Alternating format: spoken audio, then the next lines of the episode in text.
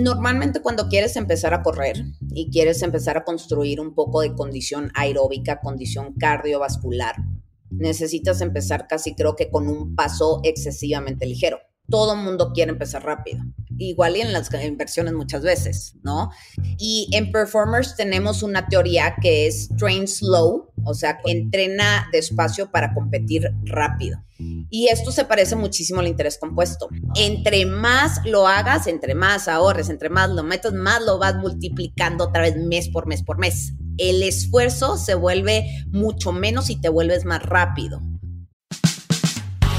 Bienvenidos a Rockstars del Dinero, en donde estamos descubriendo que hacer dinero no es magia negra, hacer dinero es una ciencia. Hay una fórmula para crear y hacer crecer el dinero y en este programa la ponemos en práctica para convertirnos juntos en Rockstars del Dinero.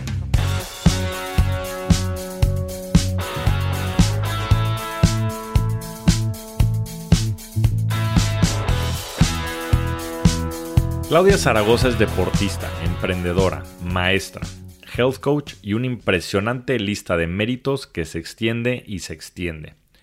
Descubrió que la salud y el deporte son su pasión y eso la llevó a fundar su propia marca, Health Coach Clau y Performers.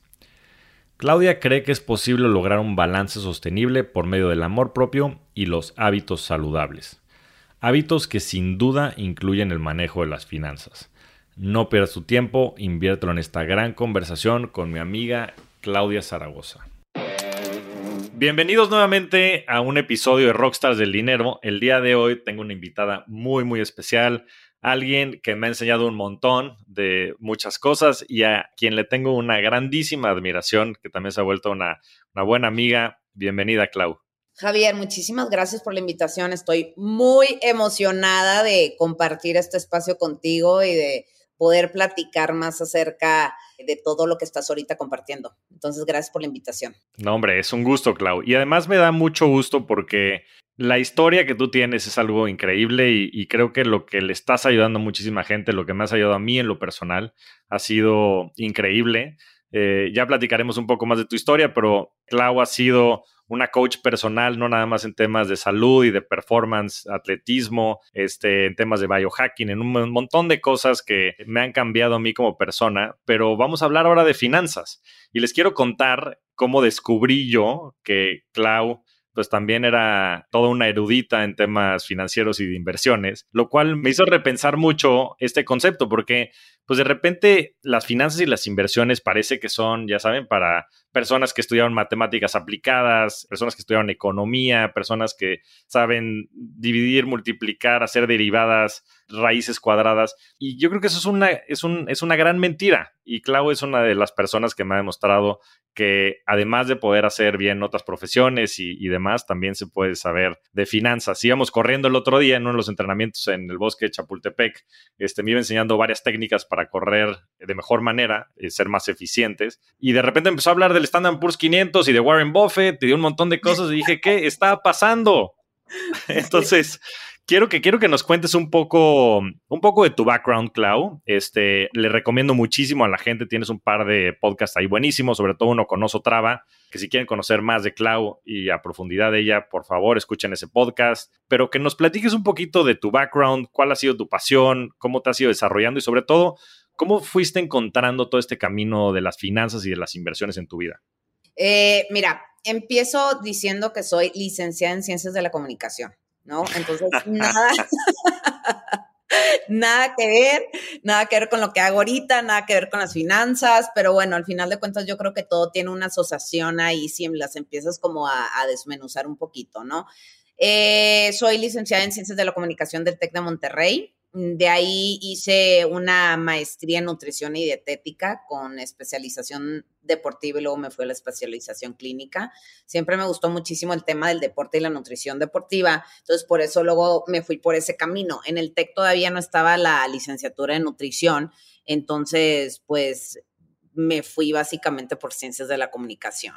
Ahora, todo el mundo me dice, que, o sea, ¿cómo fue que la, licenciatura en Ciencias de la Comunicación te ayuda ahorita? Yo creo que sí me ha ayudado mucho en comunicar en peras y manzanas lo que hago, porque lo mío a veces se puede poner súper técnico. Entonces, pues bueno, la maestría en nutrición, luego me certifiqué como coach de triatlón, luego el tema de medicina funcional en Berkeley, luego fisiología y ejercicio en Stanford, y así me fui como, como loca, ¿no? Pero mira, en el Inter todo empezó cuando ya empecé a ganar un poquito más de, dinero y dije, pues, ¿qué hago con este dinero extra? Mi mamá, la verdad, venimos de una familia árabe. Los marcos, la parte de la familia de mi mamá son marcos muy árabes, entonces muy comerciantes y sobre todo muy ahorradores.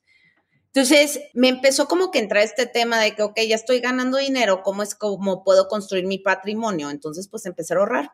Y mi papá me dijo, ¿sabes qué? ¿Por qué no empezamos a dolarizar un poquito todo, empezar a abrir unas cuentas allá, mételo en fondos mutuos y así lo vas metiendo poquito a poquito cada mes.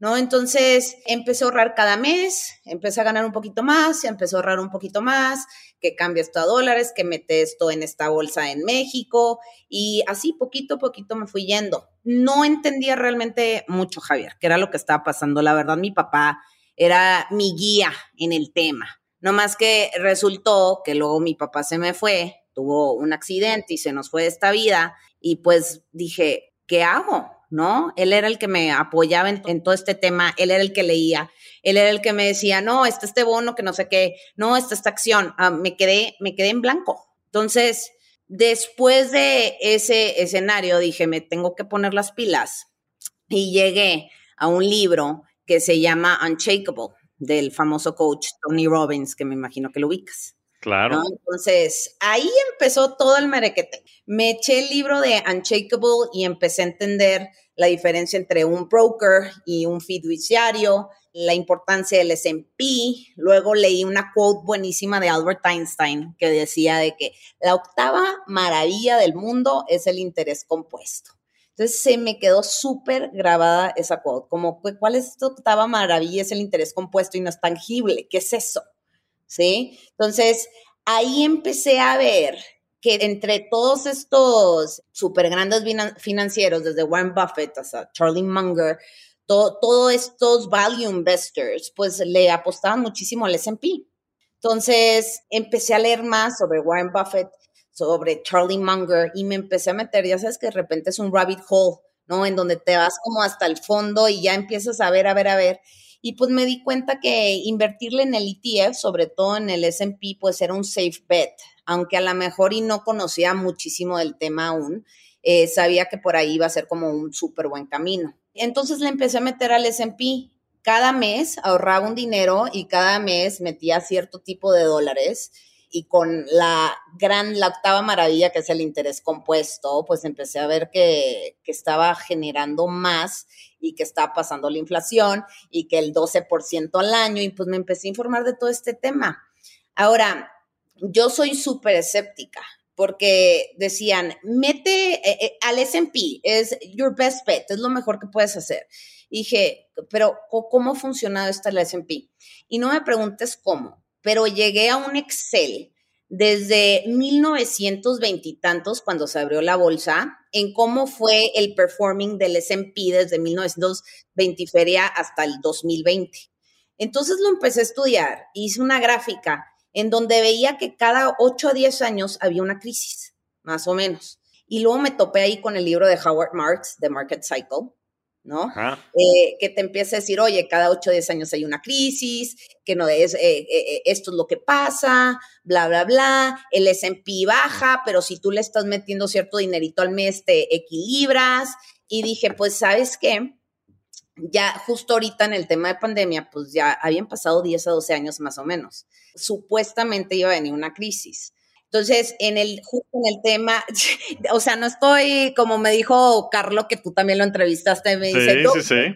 O sea, no, no, le, no le apuestes al market cycling, no que le apuestes al market cycling, pero cuando desde que bajé esa, eh, ese Excel del S&P y vi que cada entre 8 y 11 años había una crisis, pues eh, nos estamos tardando. La, la crisis del 2008 y del 2007 de, de la hipotecaria, ¿no? Que por cierto me clavé durísimo en la en esta película que se llama The Big Short. Sí, quería, quería entender qué pasó. ¿Y cómo fue las crisis? Te juro que la vi yo creo que más de 20 veces para entender el triple A, el del W, qué era lo que estaba pasando, porque me clavé tanto por el tema en que sentía que ya no tenía ningún mentor en el tema de finanzas, que de lo que me he clavado yo creo que en el mundo de, de la salud y del biohacking, la medicina funcional, paralelo un poquito como a las finanzas, pero por mi parte, muy un tema como muy autodidacto, que después dije, ¿sabes qué? Ya necesito aprender más y tomé un curso de Value Investment en Colombia, que estuvo buenísimo y ahí como que me ayudó. Ahí fue como... Sí, ahí fue como un poco la cúspide, porque la, sinceramente no, no tenía ni idea bien cómo leer un estado de resultados, un balance sheet, los activos, números negros, números rojos, todo ese tipo de detalles, ¿no? Entonces ya no aplica lo de que estudiaste ciencias de la comunicación, Clau. Claramente este, ya llegaste a otro nivel, ya este tipo de cursos, más lo que has leído, más tener amigos tipo Carlo, este, te digo, eres cinta negra. No, pues mira, ¿qué, ¿qué, te puedo decir? Yo creo que soy excesivamente curiosa y me movió muchísimo el miedo de, de no saber qué hacer y no tener nada, a, nadie que me apoyara en el tema con, como el tema de mi papá, ¿no? Entonces fue como desde una necesidad humana de, de tener certeza en este tema, de crear tu propio patrimonio, ¿no? Entonces, pues así me fui, solita, leyendo, leyendo y te, te, vas topando con todos los libros. Luego que te topas a Ray Dalio y su trilogía de cómo funciona la inflación y la reserva, todo, todo. ¿No? Entonces, así he estado, muy solito, un libro, luego te otro libro, otro libro y, y así te vas.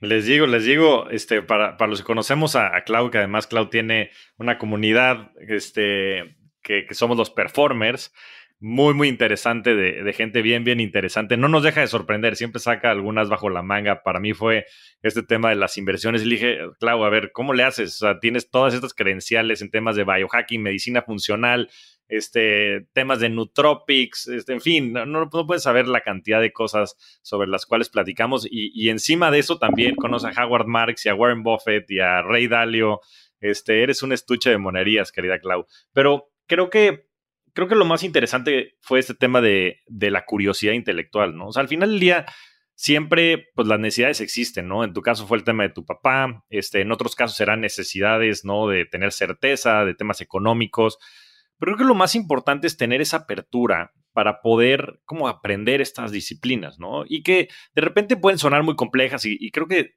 sin duda tú lo has llevado al extremo como muchas de las cosas que haces, ¿no? Para perfeccionar el arte inclusive de las inversiones pero que a veces son mucho más fáciles de lo que puedes imaginar, ¿no? Como decías, pues es poner un dinerito aparte, este, dolarizarlo, meterlo en Standard Poor's 500 y olvidarte. Tampoco tiene que ser más complejo que eso, ¿no crees? Fíjate que no sabes cómo batallé en convencer a mi hermano y a mi hermana de que, oigan, inviertan, ¿qué? Porque, porque está ese dinero así pasivo en su chequera, ¿no? Por es inflación, ¿qué onda? Y mi hermano, no, no tengo tanto dinero para invertir se empieza desde poquito, ¿no? Que, que muchas veces hoy no tengo tanto dinero para invertir, no necesitas tener mucho dinero para invertir, justo el interés compuesto que ahorita es algo que me gustaría tocar contigo, que se parece mucho a cómo hackear tu, eh, tu, eh, tu actividad cardiovascular, tu condición aeróbica, que empiezas de poquito a poquito. Y en cuanto menos te lo esperas, justo el mismo interés compuesto a través de los años te da otro resultado que ni te esperabas. Entonces, eh, siempre a mí me gusta mucho invitar a la gente a invertir, aunque piensen que no tengan mucho dinero, porque no es de tener mucho dinero, es con lo que tengas, se te puede ir multiplicando poco a poco. Totalmente. Y es, bueno, este, este concepto del interés compuesto que lo hemos tocado muchas veces en este podcast, pues esta fuerza oculta que básicamente lo que hace es que va haciendo que el dinero se multiplique en el tiempo. Entonces, si ahorita tienes 100 pesos y te da el 10% al año, pensarías que lo duplicas en 10 años, lo cual es erróneo, porque al final del primer año ya tuviste 10 pesos de rendimiento. Entonces, para el siguiente año tienes 110 y entonces el 10% son 11 y eso sucesivamente para no hacerles el cuento largo, a los 7 años terminas duplicando el dinero en vez de a los 10 y después pasas de 200 a 400, a 800, a 1600 y se vuelve una curva mm, casi vertical, muy exponencial. Pero aquí es donde me gustaría entrarle al tema del deporte, Clau, porque tocas un tema bien, bien interesante. Yo creo que hay unas paralelas bien fuertes entre el tema del alto rendimiento y el del biohacking. Muchas de las cosas que haces tú profesionalmente y que nos coacheas y demás a muchas personas, y el tema de las inversiones, porque creo que ese tema del, interés compuesto y muchas de las cosas que haces, estas pequeñas acciones, ¿no? En temas de biohacking, de dormir un poquito más, de, llegar a ciertos este, niveles, eh, temas de HRV y otras muchas cosas que te empiezan a ayudar a medir como tu desempeño y tus avances, son muy similares a lo que pasa en, las inversiones. Entonces, ¿cómo ves tú ese tema y cómo has encontrado estas paralelas en tu vida profesional? Mira, Normalmente cuando quieres empezar a correr y quieres empezar a construir un poco de condición aeróbica, condición cardiovascular, necesitas empezar casi creo que con un paso excesivamente ligero, que es lo que todo mundo quiere empezar rápido. Igual y en las inversiones muchas veces, ¿no? Eh, y en Performers tenemos una teoría que es train slow, o sea, entrena despacio para competir rápido. Y esto se parece muchísimo al interés compuesto. Eh, te explico más a detalle. Si tú estás corriendo un día y te estás midiendo tu frecuencia cardíaca con una banda de pecho y un reloj que te mide tu frecuencia cardíaca, vas a tener ciertas pulsaciones por minuto. ¿Sí? Hay una fórmula muy buena que se llama the MAF Formula, en donde es 180 como tu frecuencia cardíaca máxima menos tu edad te saca un número, ¿no? Por ejemplo, 180 menos tu edad, ¿cuántos años? 37, tienes? 143, ¿no? 143. Entonces, la jugada es así. Si tú te pasas arriba de 143, el ejercicio es un ejercicio estresante. No construyes en tu mitocondria. Mitocondria es la madre que está adentro de las células que te produce energía. Entre más fuerte se haga la mitocondria, pon tú, entre más puntitos tenga, y más fuerte se hace, más capacidad de oxigenación tú vas a tener. Entonces, si tú entrenas abajo de 143, Javier, todo el rato y continuamente estás corriendo abajo de 143, te vuelves más rápido con menos esfuerzo. Es decir, em, empezaste corriendo abajo de 143 más o menos a 7 minutos el kilómetro. A los tres meses, trabajando y siendo constante, en entrenar abajo de 143 vas a estar corriendo aproximadamente a 5 minutos el kilómetro con el mismo esfuerzo. Eso es casi igualito directamente proporcional al interés compuesto en finanzas, ¿no? Entre más lo hagas, entre más ahorres, entre más lo metas, más lo vas multiplicando otra vez mes por mes por mes. El esfuerzo se vuelve mucho menos y te vuelves más rápido.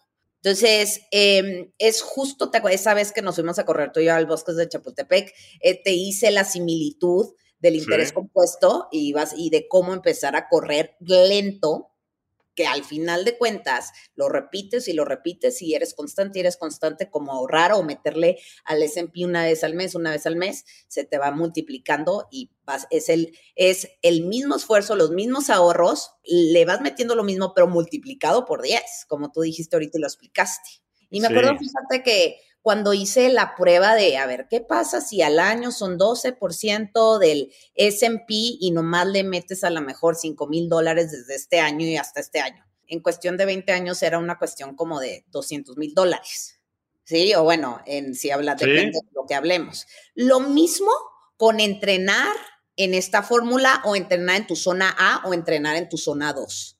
Que es que es lo que yo veo muchísimo como en cuestión de comportamiento humano, a veces la falta de paciencia es lo que nos cobra más, es lo que nos cobra más interés. ¿Sí? Con lo mismo con el tema de ir ahorrando y ser disciplinado, con el mismo de entrenar, de al principio sentirte como, ¿por qué voy tan lento? Todo el mundo me está pasando y entra el tema ego, la verdad. Cuando tres meses después, y lo veo una y otra vez, y lo veo una y otra vez, y está escrito en todos los libros de ciencia de fisiología de ejercicio cómo empiezas primero lento, ayudas a construir la mitocondria, le metes más carga a la mitocondria y eventualmente pues te da, te da esta novena maravilla, le voy a decir. Ándale. Sí, y es que suena como contraintuitivo, ¿no? A mí me costó muchísimo trabajo entenderlo, porque yo desde el principio quería correr rápido y rápido, ahora tú me, decías, a ver, tranquilo, tranquilo. Tranquilo. Zona, zona, esa es la palabra favorita de Clau. Zona, zona. Oye, y, acuérdate que veníamos corriendo y tú me dijiste, es que no se puede meditar, meditar corriendo porque no es como que puedo respirar. Y yo, Javier, bájale, zona ¿Puedes respirar o no puedes respirar por la nariz? Ah, sí. ¿No?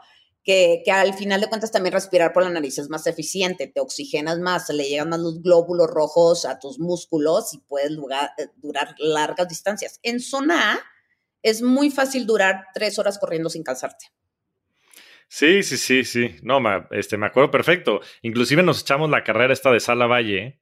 Eh, y bueno, yo con un grupo de, de medio animales de mis amigos que la corrimos a la potencia máxima que pudimos y llegó Clau con todos los performers, este, fresca, como si nada hubiera pasado, porque venía corriendo zona A después de nueve horas de, bueno, sí, nueve, diez horas de correr, ¿no? Sí, sí, fueron un chorro, pero pues nosotros íbamos zona, zona, que no, que no, o sea, que nos sume, que nos funcione para el resto nos entrenan. No nos queremos básicamente tronar, que eso es lo que a veces pasa, ¿verdad?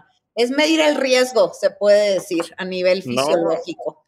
Y hace sentido, ¿no? Y, como dices, yo creo que hay una gran paralela con el tema del interés compuesto, porque del otro lado también este, existe como esta falsa concepción de que para poder invertir necesitas ser millonario, ¿no? Y que necesitas tener un millón de dólares y ese millón de dólares meterlo, y si no lo tienes no puedes tener acceso a inversiones, lo cual es falso. Puedes empezar a invertir, como bien dices, desde 100 pesos, ahorita puedes bajar cualquier aplicación, y empezar a meterle poco a poco. Y eso te da también la capacidad de ir acumulando este interés que te va a permitir, o esta, como este ejercicio zona A, que te va a ir permitiendo condicionar tus inversiones para que empiecen a crecer exponencialmente, ¿no? Haciendo la paralela con, con el tema del ejercicio.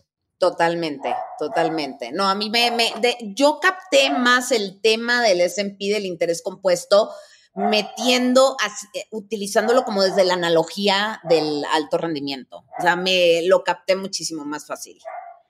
Y todo esto, yo creo que también lo podemos relacionar, este libro del que hemos platicado, Atomic Habits, y muchos de estos hábitos, que, al final es eso, ¿no? Es empezar a acostumbrar a tu cuerpo a hacer estas actividades, ¿no? Que puede ser ejercicio, meditar, todo el tema también de, biohacking y muchas de las actividades que realizas que después la idea de esto es que mejores justo, pues no nada más tu lifespan, ¿no? Que es la cantidad de años que tienes, sino tu healthspan, ¿no? O sea, qué calidad de vida vas a tener. Y creo que esa es una muy buena paralela también con el tema de las inversiones, porque hoy no lo vemos, pero el día de mañana, cuando ya no estemos en una edad productiva, pues vamos a terminar viendo probablemente el dinero que hayamos ahorrado y el dinero que tengamos invertido, ¿no? Entonces, ¿Cómo, ves todo este tema de crear estos hábitos y crear estos círculos virtuosos, círculos viciosos en, la vida, Clau? Eh, me, caería con los virtuosos y no con los viciosos. Ah, Tendemos a caer en los viciosos, pero eh, te voy a decir algo. Yo lo que veo mucho con mis pacientes es una fuente de estrés y una fuente de por qué no pueden dormir y por qué se te baja el HRV y te metes a este círculo vicioso, justo son eh, inestabilidad financiera uno, uno de los grandes problemas, la inestabilidad financiera. Y cuando yo comprendí que podías como ser disciplinada en el deporte, disciplinada en tu suplementación, disciplinada en tu alimentación, en escoger básicamente lo que te suma, disciplinada en tus finanzas, saber cómo ponerte límites, porque todo es un tema también eh, que habla mucho James Clear en Atomic Habits, es tu capacidad de poner límites. ¿No? Entonces, no nomás uno pone límites en la, su relación de pareja con su familia, sino es cómo tiene, cómo te puedes empezar a poner límites en diferentes áreas de tu vida y cómo estos límites te dan como, te catapultan a entrar más fácil a este círculo virtuoso, ¿no? Ejemplo, ponerte límites a lo mejor, ponerte un budget eh, al mes ir más o menos calculando tus gastos o viendo qué gastas. Todo yo empezó conmigo bajé literalmente una aplicación que se llama Home Budget, así de sencillo, que la encuentras ahí en las aplicaciones. Y yo quería ver más o menos cuánto gastaba. Si yo por algo gastaba 10 pesos en algo, lo apuntaba. Y lo saqué por áreas, ¿no? Áreas, eh, ¿cuánto me costaba mi carro? Cuánto me costaba mi casa, cuánto me costaba a lo mejor salir a cenar, cuánto me costaban todas mis herramientas biohackeras, cuánto, todo este tipo de detalles y empecé a ver más o menos cuáles son mis gastos mensuales con el simple hecho de meterlos al día uno o dos o a la semana para revisar desde afuera, ver cuáles son mis gastos, ver mi income y así dedicarle un tema eh, mínimo un 50-40% a los ahorros como mínimo el ponerme límites en eso a mí me ayudó a poder llegar a ahorrar mensualmente algo, por ende a poder invertir, ¿no? Porque muchas veces, eh, pues si no ahorras, no inviertes. ¿No? Entonces, el primer paso, y justo esto lo hablo mucho con Carlo, con Carlo Terán, son como how to micromanage tus gastos y cómo también saber ponerte límites y decir, ¿sabes qué?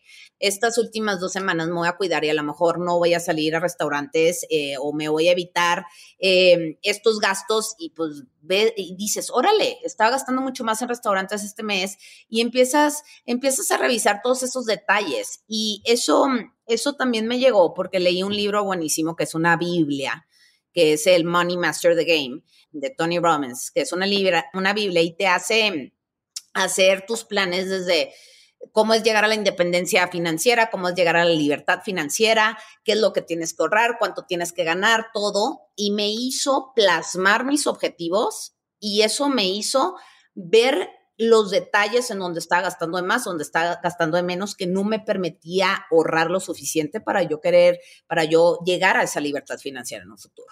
¿No? Sí, yo creo que parte de ahí, ¿no? Y Carlos lo, lo platica, este, pueden buscar el capítulo de Carlos aquí en Rockstars del Dinero, como plantear esta visión de vida, ¿no? Y a partir de esa visión de vida, entonces reconstruir hacia atrás cómo, cómo quieres llegar ahí, cuáles son los objetivos y demás. Tú en, el lado del deporte, el alto rendimiento, en todo este tema del biohacking, ¿cómo le ayudas a la gente a ponerse límites, Clau? Digo, conmigo lo lograste. Yo, yo dejé de comer gluten, lácteos y huevo por seis meses gracias a Clau. Entonces, este, no me acuerdo bien cuál fue el proceso. Bueno, digo, al final del el proceso fue estar bien, ¿no? Yo creo que cuando em, reconoces que, tal vez tienes eh, algo que mejorar y te pones estos objetivos, todo, todo se puede, ¿no? Y me fue fenomenal. Yo siempre lo he dicho, yo nunca había sentido, o sea, nunca sabes que te sientes bien hasta que te dejas de sentir mal, ¿no? Y yo hasta que no hice eso, no, no, me, no me sentí como me sentí por, por mucho tiempo. Mira, una, eh, a veces la palabra poner límites se oye como, contextualmente se oye como, uy, mucho sacrificio.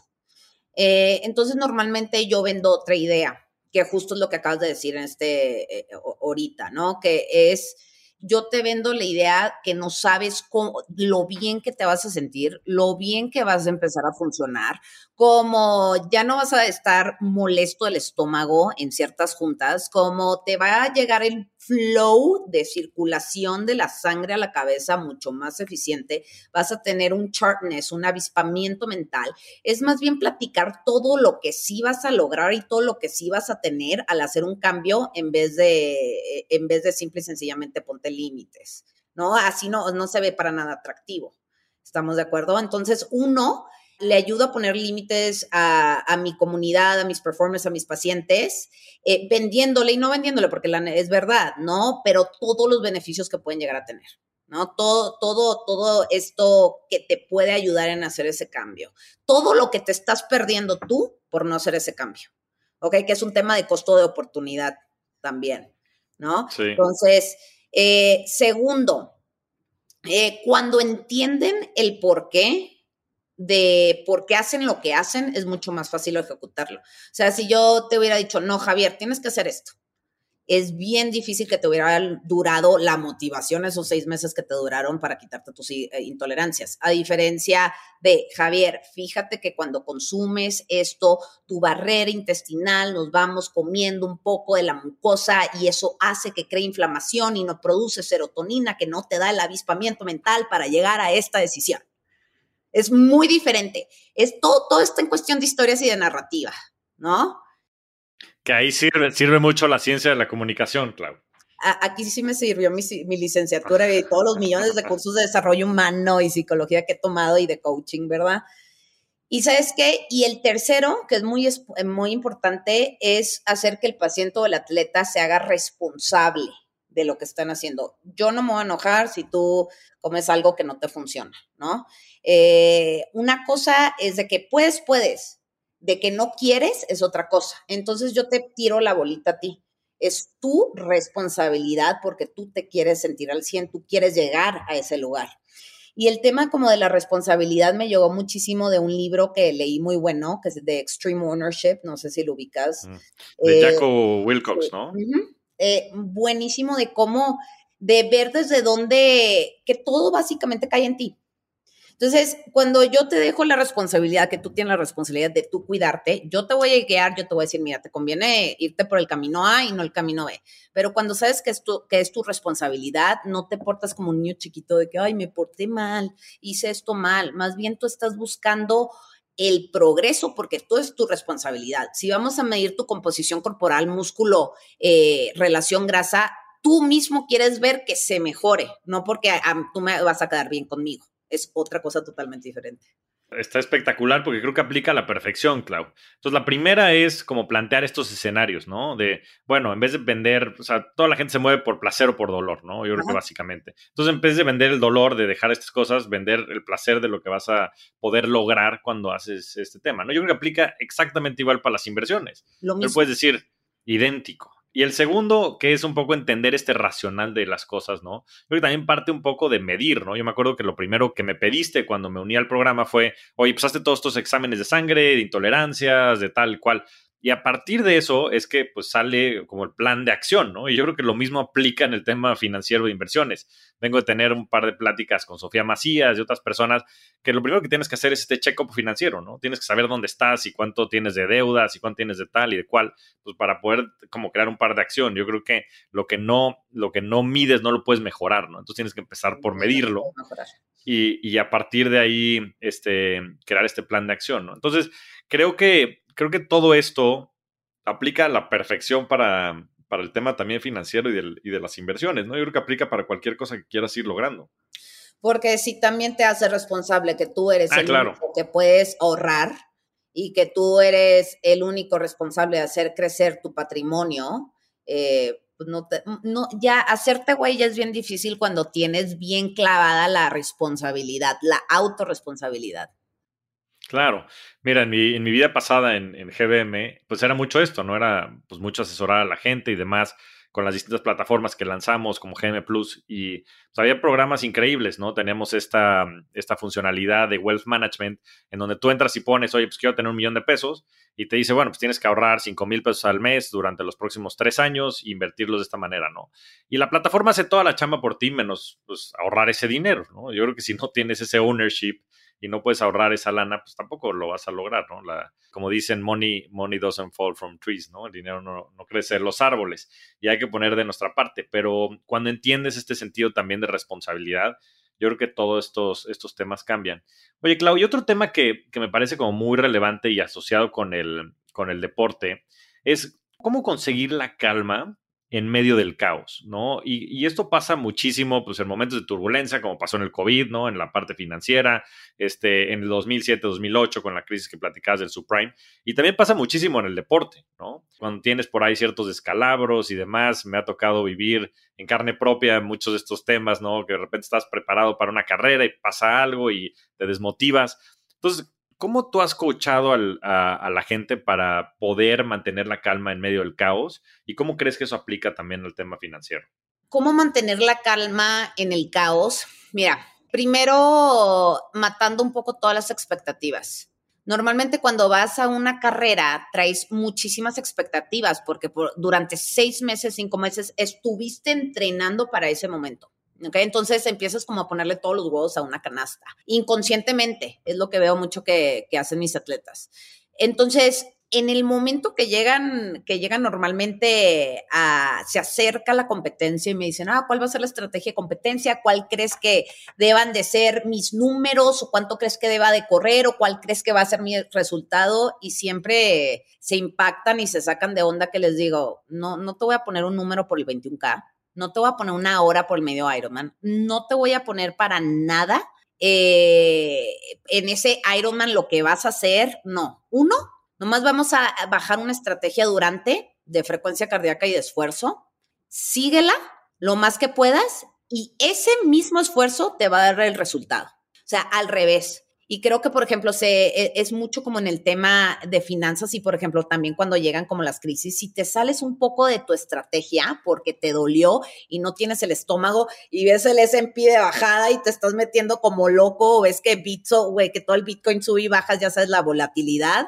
Si no sigues tu estrategia planteada que trabajaste los seis meses, es mucho más fácil que sucumbas a que pierdas el control y ahí básicamente no controles un poquito tus emociones. Entonces, más que eh, llegar con un resultado eh, para tu evento, es tener una estrategia de esfuerzo y seguir la estrategia, seguir el plan. Pase, truene, relampaguee. Y yo creo que eso puede aplicar muchísimo en finanzas, porque ya sabes que cuando te da miedo porque hay una corrección o algo está pasando, pues te empieza a efervecer el estómago y te sale, te quieres salir de tu estrategia porque piensas que vas a amortiguar si te sales a la mejor de esa acción. No, que la verdad a, mí me pasó una cuenta, vez. Cuenta, el aprendizaje. Mira, ahí te va. Yo invertí en el SP cuando todavía estaba en 120 dólares. ¿Ok? Eh, hice mi estrategia que yo seguí, de que lo voy a meter al mes tanto dinero, tanto dinero, tanto dinero.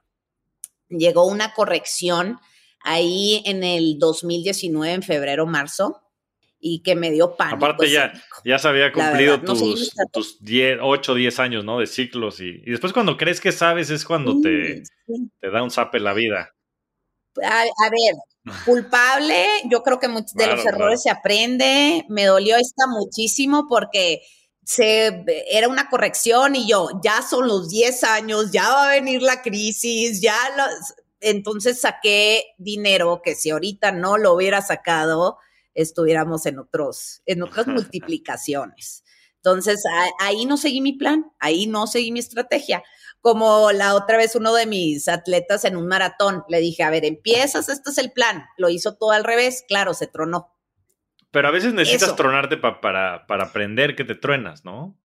Sí, sí, sí, sí, me acuerdo casi creo que le escribí a Carlos llorando, güey, me, me dolió, me apaniqué, no seguí mi estrategia, no estamos pues, al final de cuentas tirados de la risa, ¿no? Pero para contestar tu pregunta es stick to your plan independientemente de que truene, llueve y relampague alrededor. Sí, digo, y, hace mucho sentido y pareciera muy simple, no es fácil de decir, después muy difícil de hacer, porque yo estoy convencido de que las finanzas y las inversiones son, son mucho más conductuales que racionales, ¿no? O sea, la parte racional, como dices, puedes ver, los, puedes ver las gráficas, puedes ver el tiempo, este, no hay ninguna duda de que la mejor inversión que puedes hacer es invertir en el largo plazo, con el interés compuesto, pero nada más llega el momento, ¿no? La hora de la hora y ves las noticias y es COVID y esto está parando todo y el mundo se va a acabar y te da miedo, ¿no? Y, renuncias a tus planes, ¿no? Y, yo creo que lo mismo pasa también en las carreras, ¿no? Este, pues dices, yo puedo con esto, me he preparado y qué pasa si entonces arranco más fuerte y, y pues si you don't stick to your plan, este, vas a tener mucho, mucho que aprender. Porque, a ver, el plan que hiciste fue tailor-made, fue muy personalizado y bajo un raciocinio. Entonces, cuando empiezan estas locuras financieras o baja la bolsa o hay una corrección o está más en bear market o lo que sea, te, en, la, en cuestión mental, tu sistema límbico, que es el emocional, te secuestra. Entonces, se nos olvida que el tema límbico es el que es el, el del survival, el de eh, sobrevive. Entonces, estás eferveciendo de puras emociones, no desde tu, desde tu corteza prefrontal, que es tu, el, el, tu cerebro más racional. Se nos olvida, hay un secuestro. Entonces, si tú eres claro que te estás, estás siendo secuestrado por tu parte emocional, ay, respiras, es simple y sencillamente emociones, regresa a tu corteza prefrontal, a tu mente eh, racional y tranquilo. Sí, yo creo que siempre hay que intentar no tomar decisiones drásticas cuando estás en estados emocionales o, o simplemente este, alterados, ¿no? Yo creo que hay que intentar estar calmado para poder tomar las mejores decisiones y para eso sirve el tener estos planes después escritos, ¿no? Decir, a ver, yo voy a 20 años, ¿no? Entonces, pues sinceramente está arriba abajo, este, como decía un amigo el otro día, dice, si sube tengo más y si baja compro más, ¿no? Y es tener como estos frameworks que te ayuden también a tomar mejores decisiones, a tener como un plan y, y seguir el plan, porque al final del día ese plan lo hiciste con plena conciencia acerca de lo que querías lograr y no tendría por qué eso verse afectado por un evento eh, desafortunado, ¿no? En algún momento de la historia. Ahora justo, tal cual, y yo aprendí después de esto que me dio miedo y que saqué y que pudo haber sido mejor y todos esos detalles, aprendí muy bien esa lección porque sí dolió. Eh, y ya había quedado con un amigo mío que también veo y platico mucho de estos temas, que mi plan era, cuando se cayera el mundo, íbamos a ser un poquito más agresivos. Entonces llegó tema COVID y le escribo, ya se está cayendo el mundo, ¿verdad? Y me dice, sí, ya se está cayendo el mundo. Ok, ¿cuál va a ser nuestro plan? Y la verdad funcionó muy bien porque tuve que rehacer un poco. Mi plan era esperarme a que se cayera un poquito el mundo. El mundo se está cayendo y pues ahí logré ejecutar un plan y ahí funcionó muy pues bien. muy bien, muy bien, Clau. Me hubieras hablado también, caray, pero... ahí todavía no te conocía, hombre. Todavía no sí, te conocía. Sí, pero sabes, y, a mí me pasó al revés. Yo, con todo el tema del COVID, pensé que iba a pasar lo contrario, pero es un poco este pues no sé cómo llamarle, pero cuando la gente empieza a saber ya de más, crees que le puedes ganar al mercado. Y la realidad es que a mí me ha enseñado la vida que no. Es, mejor, ¿sabes que Invierte en Standard Poor's, olvídate, eh, va a ser difícil que le ganes, pues, ay, ¿cuántas mentes te gustan? Millones de mentes pensando en cómo ganarle al mercado. Y la realidad es que es bien difícil, ¿no? Y yo estaba tan negativo por todo lo que estaba pasando en el Standard Poor's 500 que no nada más, este, no nada más vendí, sino hasta me fui corto. Yo dije, esto se va a seguir. Y, oh, sorpresa, no. Pero afortunadamente también he aprendido que, que, el ego hay que, hay que dejarlo también a veces en la puerta y hay que tomar decisiones racionales. Y cuando siguió subiendo dije, ¿sabes qué? Pues esto se va a seguir. O más bien, tal vez lo único que sé es que no sé nada. Entonces, I might as well chip in. Y, dejé eso de lado y me, y me volví a montar. Ahora, este, recientemente, Clau, eh, empezaste a invertir también en Bitcoin y otras criptomonedas. ¿No? Este, en esa misma eh, este, corrida que nos echamos en el, en el, bosque de Chapultepec, te dije, oye, el Bitcoin y esto, el otro, me dije, sí, es que he leído y le, más, porque creo que te habías leído, bueno, si después te leíste el Bitcoin Standard y un montón de libros, y, y has empezado a invertir en Bitcoin. ¿Qué opinas de, de Bitcoin y, y demás, y cuál es tu postura al respecto? Mira, siento que el tema de los ETFs, las acciones, me han dado un poquito más estómago para handelear un poco más la volatilidad del Bitcoin, ¿no? Eh, sí empecé a leer, sí empecé a leer el Bitcoin Standard, me eché todos los documentales, hasta justo ahorita empecé a leer este libro que se llama The Infinite Game, de cómo empezó Ethereum, de esta chava este, me está interesando un chorro. Ahora, y por tu culpa, me hiciste meterme a otro rabbit hole ¿no? Que es este tema de las criptos, que ya estoy, ya me estoy sumergiendo y llegué a los NFTs. Y, te, voy, te quiero hacer una pregunta bien interesante que la otra vez estaba discutiendo con un amigo. Me dijo, no sé cómo se ve esta pregunta, ¿no? O sea, me dijo, hipotéticamente, eh, a que si tú tuvieras un, millón de pesos ah, eh, libres, que no te dieran miedo perder, ¿no? ¿A qué le invertirías? ¿A un Siqueiros o a un Super NFT? Ándale, es una buena pregunta. ¿A, qué le invertirías tú, por ejemplo? Es una gran pregunta. Digo, tendrías que suponer que también este es algo este, similar, ¿no? Porque los NFTs pueden ser pues cualquier cosa, o sea, no necesariamente es arte, ¿no? Pero suponiendo que fuera, cuenta, Damien Hirst, Damien Hirst sacó unos NFTs hace poco. De hecho, hizo, era como un mural de varios este, cuadros y comprabas como fracciones. Y estos eran NFTs y tenías dos maneras de comprarlo. Uno era que era el digital, era un NFT digital. El otro era que te mandaban físicamente el, cuadro, ¿no? Eh, la gran mayoría los pidió en NFTs. Yo creo que me iría por el NFT, ¿eh? Este, suponiendo que fueran temas similares. O me iría por el Damian Hirst, te voy a decir por qué. Te voy a decir cuál es mi racional. El Siqueiros lo vas a tener ahí, seguramente va a valer, ¿no? Mucho porque es esa representación de una propiedad, pero no lo puedes ni fraccionar ni lo puedes comerciar este, fácilmente. Es un bien tangible y eso eh, tiene muchas deficiencias. Yo creo que en la movilidad y en la liquidez, y por liquidez me refiero qué tan rápido lo puedes mover o qué tan rápido lo puedes valuar en el mercado. O sea, cuando quieras vender un, un pues vas a tener que ir a una de estas casas de subastas, vas a tener que pagar un dineral para que te ayuden a venderlo este, y se lo vas a tener que vender a alguien que tenga un montón de dinero. Por contra, el NFT lo puedes eh, comerciar mucho más sencillo. Hay un montón de marketplaces como OpenSea y demás. Entonces, suponiendo que fueran peras con peras, creo que la flexibilidad y el dinamismo y la liquidez y movilidad que le da tener un NFT es preferible a tener algo, algo físico.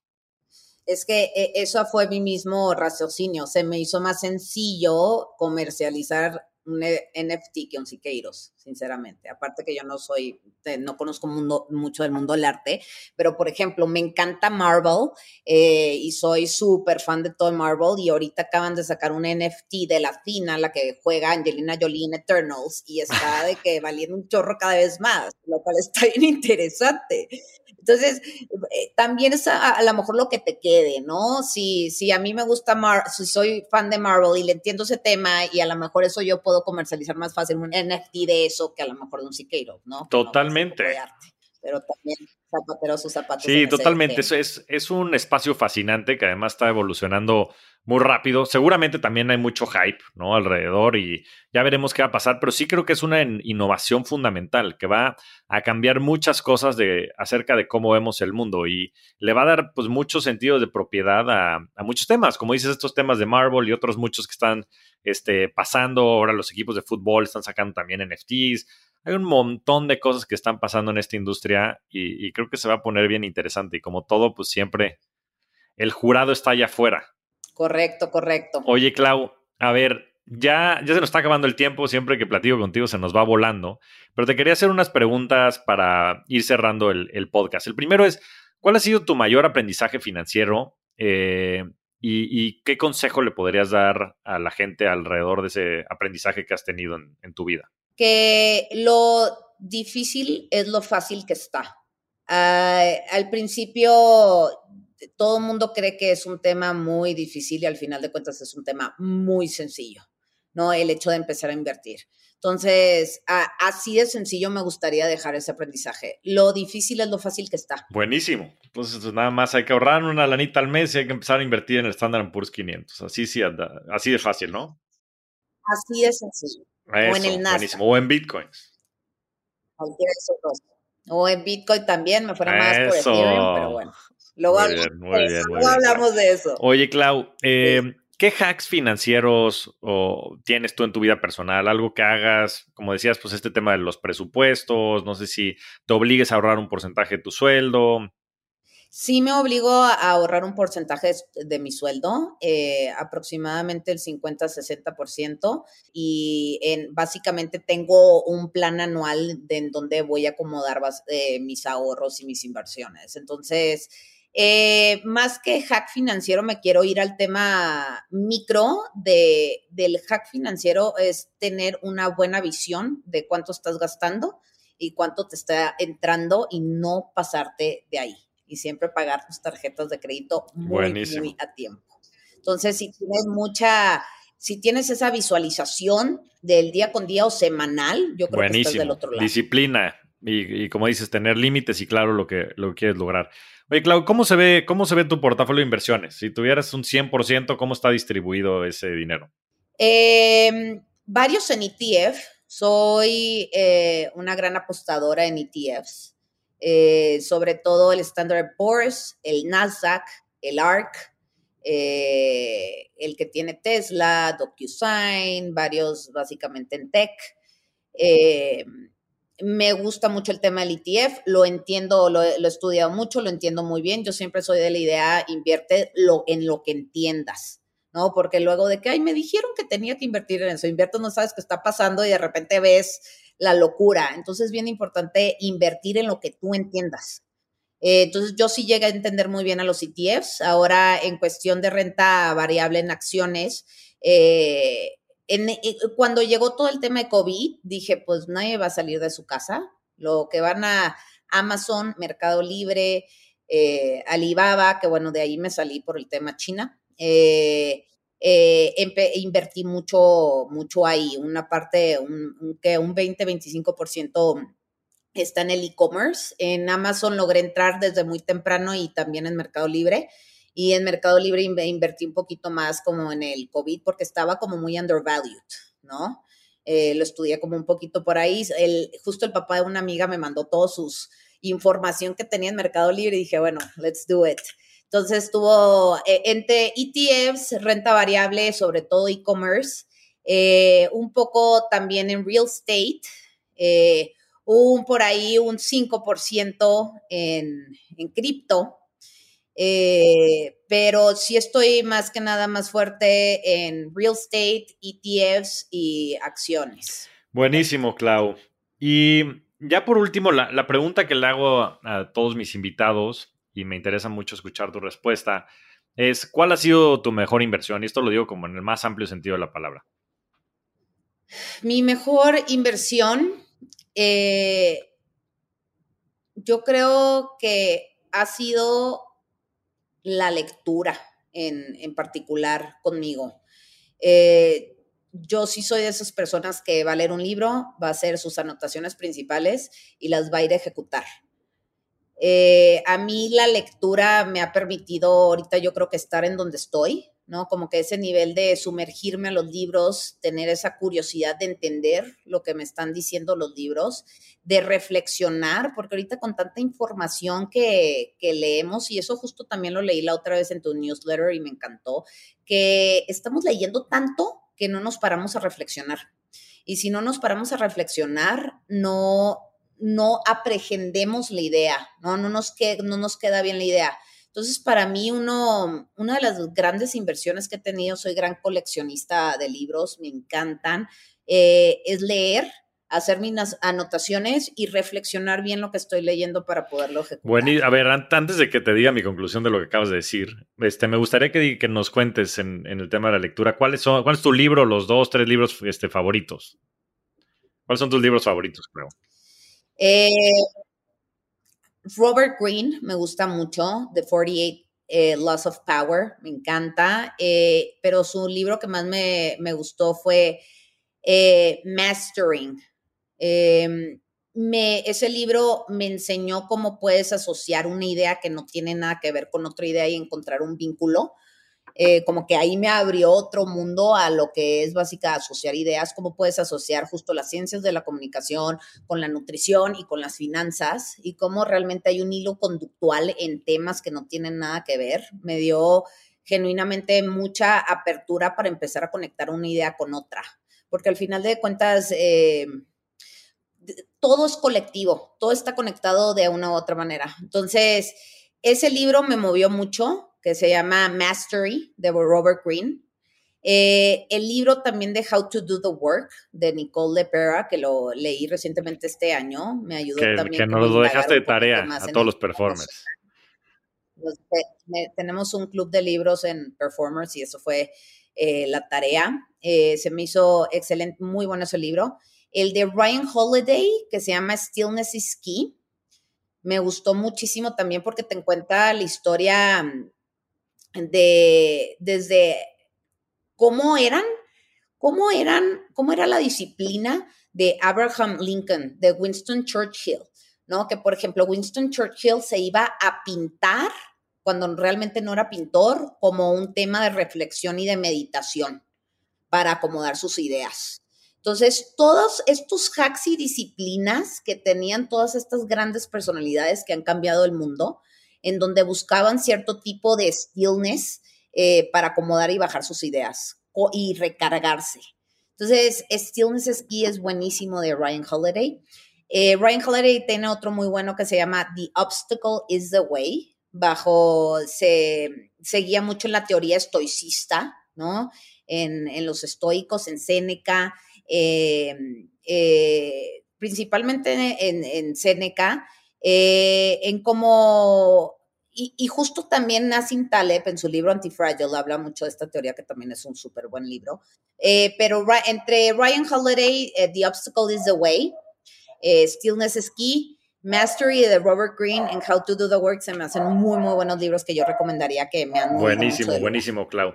Oye, pues me encantó cómo cerraste y cuál fue tu reflexión acerca de tu mejor inversión porque me toca vivirlo en carne propia. Yo creo que este tema de la lectura lleva mucho este tema de la curiosidad intelectual, que sin duda creo que es una de tus mayores fuerzas. Y este estudio, que no nada más se queda en estudio y reflexión, sino que lo pones en acción, creo que es lo que te ha distinguido a ti personal y profesionalmente para todas las personas que estamos cercanas a ti. Y como bien dices, Clau, con todo y todo, no nada más te has quedado en temas de performance y de biohacking, sino también eres una rockstar del dinero haciendo todo lo que has aprendido y, haciéndolo en lo personal y también animando a la gente cercana, a tus hermanos, amigos, a los nuevos performers a ponerse las pilas e invertir. Entonces eres una verdadera rockstar de dinero, te agradezco mucho, mucho estar aquí y me quedo con muchísimos aprendizajes de esta plática. Javier, muchísimas gracias por la invitación. Felicidades por lo que estás haciendo. Ya sabes que me encanta y ya sabes que cuentas conmigo para lo que necesites. Buenísimo, Clau. Adiós. Muchas gracias a todos. Nos vemos semana a semana en este espacio para convertirnos juntos en rockstars del dinero. Yo soy Javier Martínez Morodo. Búscame en redes sociales como arroba Javier MTZ Morodo. Y suscríbete a Rockstars del Dinero en Spotify, Apple Podcast, donde sea que escuches tus programas. Agradecimientos especiales a todo el equipo de producción. Rockstars del Dinero es una producción de. Sonoro.